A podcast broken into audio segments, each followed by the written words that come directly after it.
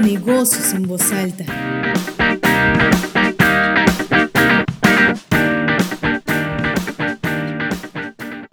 Hola, ¿qué tal amigos de la revista Decisión?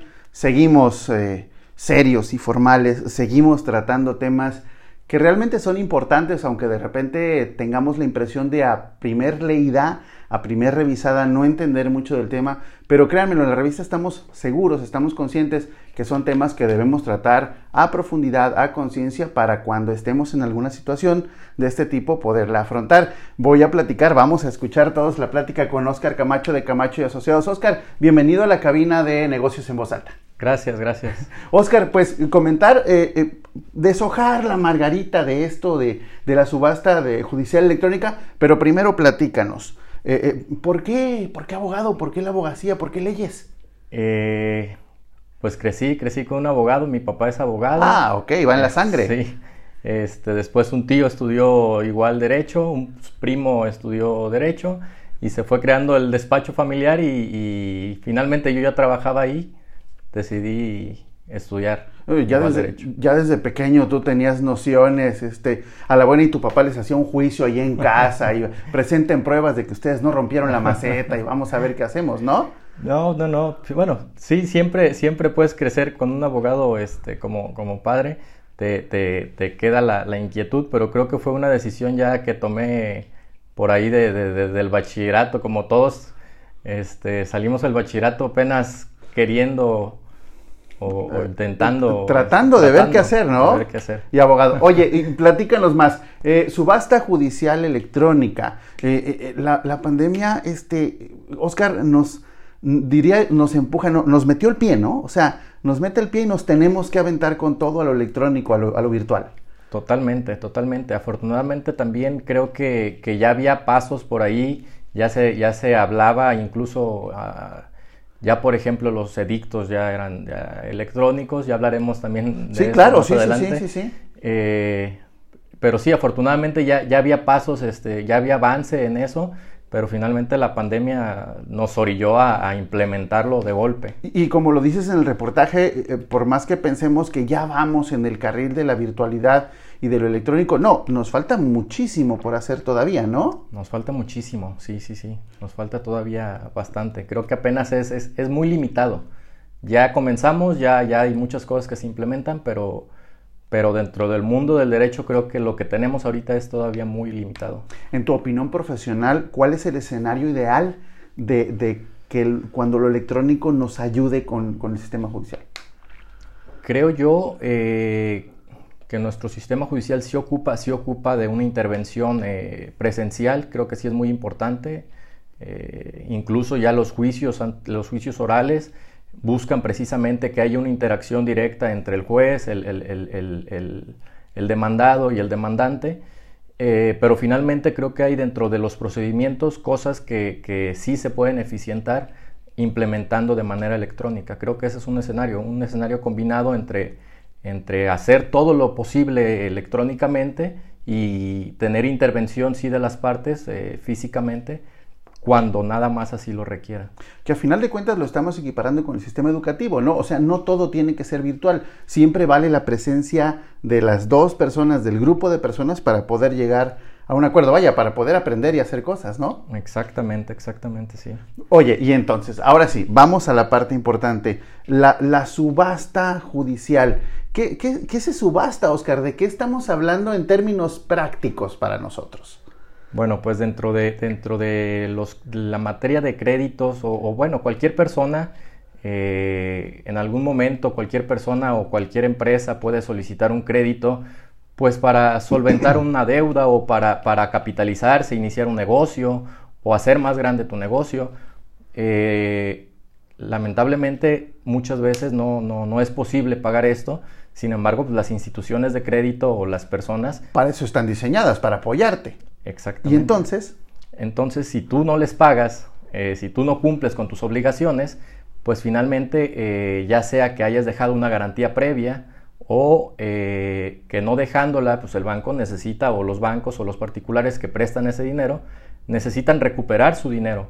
Entonces, pues las personas que, que solicitan el préstamo responden con los bienes de su propiedad, con una casa, con un carro, eh, con ciertos muebles de las, del hogar y eh, pues digamos que uno hipoteca su casa, no puede pagar la hipoteca y pues el banco o, la persona quien te prestó el dinero de, ahí te, de ahí recupera sus recursos. porque al final de cuentas Oscar es eh, son instituciones son empresas vaya son empresas tal cual que se dedican a eso y necesitan recursos para apoyar a los demás. Y ahí es donde entra la subasta. Ahí es donde entra la subasta.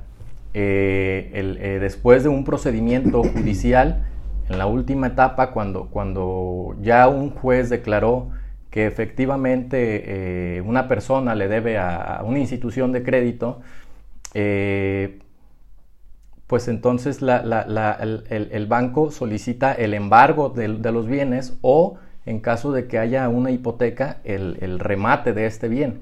Es decir, poner a la venta públicamente ese bien para que con el dinero de su, de su remate, de su subasta, se le pueda pagar a la institución bancaria así se escucha mucho más sencillo. Es, no puedo pagarte, ahí está mi garantía, subástalo y de ahí recuperen su dinero. Bueno, yo voy a terminar cumpliendo con mi obligación como no lo pude hacer antes. Y entonces, lo, decíamos en el reportaje, en la revista, esto, Oscar, más que quitarle trabajo a los jueces, es mejorar la atención que se le da a quienes piden este servicio, ¿no? Sí, claro, y además hacerlo un poco más eficiente porque actualmente, eh, digo, en una subasta judicial cualquier persona puede, puede participar, cualquier persona puede ir al juzgado. Eso no lo saben muchas personas, pero... Sí, no, definitivamente no, eso es nuevo, ¿eh? ¿eh? Eh, Cualquier persona puede ir al juzgado y decir, sabes que yo quiero participar en esta subasta, me interesa ese bien, dejas una, una garantía y participas en, en, la subasta.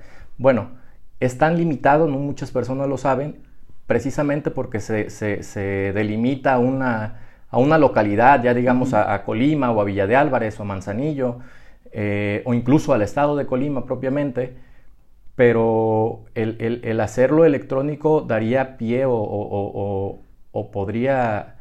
Eh, se me fue la... Ajá, ajá, el que sea electrónico, no te preocupes. Mira, hacemos un corte. En silencio. Sí, sí, sí. sí, yo. ¡Ni modo! Va. El que sea electrónico, Oscar, ayuda a que se amplíe la cobertura de esta subasta. Exactamente. A que digamos, eh, hay un inversionista en el Estado de México y le interesa participar en una subasta de Jalisco, o de Colima o de Michoacán, puede hacerlo libremente desde su oficina, desde la comodidad de su hogar, a través de un medio electrónico. Y, si lo pensamos bien, entre más eh, eh, pujadores haya vaya en la subasta, pues es beneficio para la financiera, para pues para todos, ¿no? O sea, estamos hablando de no hacer menos chamba para los jueces, para los, para los magistrados, para los abogados, sino es hacer más eficiente lo que se está haciendo y que los procesos sean más rápidos. Estamos hablando que son procesos que se pueden desahogar. Si no existiera lo electrónico, Oscar, ¿cuánto tarda un proceso de subasta en desahogarse? Eh, no sé, digamos a veces eh, pueden, ser, pueden ser relativamente rápidos, un mes, pero sí hay, hay ocasiones en las que te tienes que ir a una primera, segunda, tercera moneda y, a la, y eso pasa precisamente porque no hay postores. Entonces llegas a una tercera moneda cuando ya pasaron 3, 4, 5 meses desde la primera. Y sería muy fácil que, como lo dices en el reportaje, se habilita la página electrónica de subastas, tú tienes el link, este, estás en tu oficina viendo cómo este, hacerte de bienes subastados, vas al link, revisas y entras a la subasta y estamos hablando que el tiempo es mucho menor. Sí, claro. Eh, son ciertos días, digo, depende, depende mucho. Eh, ya le, tocaría al legislador a lo mejor determinar un tiempo prudente, pero, pero sí, se, se, trata de que en un tiempo delimitado se hagan las, las pujas, digamos, y quien resulte ganador de, de, la subasta, pues se anuncie eh, pasado el tiempo, digamos 30, 40 días, pero ya sabes, tienes la seguridad que pasando ese tiempo, pues ya, ya, ya tienes eh, eh, la oportunidad de poder comprar bien. Exacto. Oscar, ustedes como abogados, ¿cuál es su función primordial en todo este proceso que acabamos de platicar? ¿Para qué me, para qué, vaya, te hablo desde la parte que prestó y me deben, ¿no? ¿Cuál es la labor del abogado con, conmigo que voy a pedir ese servicio? Eh, pues la recuperación de su, de su crédito, de su dinero. Eh, como, tú lo, como tú lo decías, pues finalmente quien se dedica digamos, a, financiar o a prestar o, a hipotecar eh, las, las, mismas instituciones de crédito, los bancos, las financieras, pues necesitan su capital de regreso. Entonces, cuando pasa un tiempo determinado y la persona no, no, no cumple con su obligación de pago, entonces ellos contratan a un despacho de abogados, una firma de abogados como es la nuestra, y a través de nosotros tratamos o, llevamos a cabo el procedimiento judicial para la recuperación de su, de su dinero. Y la labor de ustedes es llamarle al, deudor y decirle, oye, vamos a entrar en proceso de subasta y estar en contacto. O sea, vaya, serían ustedes los que están ya en contacto con el deudor, no yo. Totalmente. Este, nosotros nos hacemos cargo de la cobranza extrajudicial, primeramente, de intentar recuperar su, su, dinero a través de gestiones, es decir, fuera del juzgado, y en caso de que no se obtenga una respuesta favorable por parte de la persona, pues se lleva a cabo el trámite judicial eh, y una vez que concluye ese trámite judicial y tenemos una sentencia, pues procedemos ya con, el, con lo que es el, tema de, la revista, el, remate judicial. lo decías tú, desafortunadamente las empresas tienen que capitalizarse y pedir recursos, pero también desafortunadamente eh, quienes piden recursos no pagan, no cumplen con sus obligaciones. ¿Qué pasa con México? México es un país donde mucha gente debe. Tenemos esa creencia, ¿eh? es que, bueno, partimos del hecho del que nada debe, nada tiene, pero también si tienes y debes hay que pagar. ¿México es un país muy deudor, Oscar? Creo que no tanto. Eh, afortunadamente creo que no tanto. Creo que, que, que, sí hay muchas personas y muchas empresas que, que no pueden cumplir con su obligación de pago pero creo que más que son más los que no pueden que los que no quieren. Eh, digo, pues, puede pasar eh, eh, que una empresa pase por un mal momento, este, que pierda su capital o que la misma pandemia sí, sí, sí, va a obligar a que las personas contraten muchos créditos y finalmente no muchos van a poder solventar sus, obligaciones de pago. Pero México en lo general no es un país tan deudor como pudiera creerse.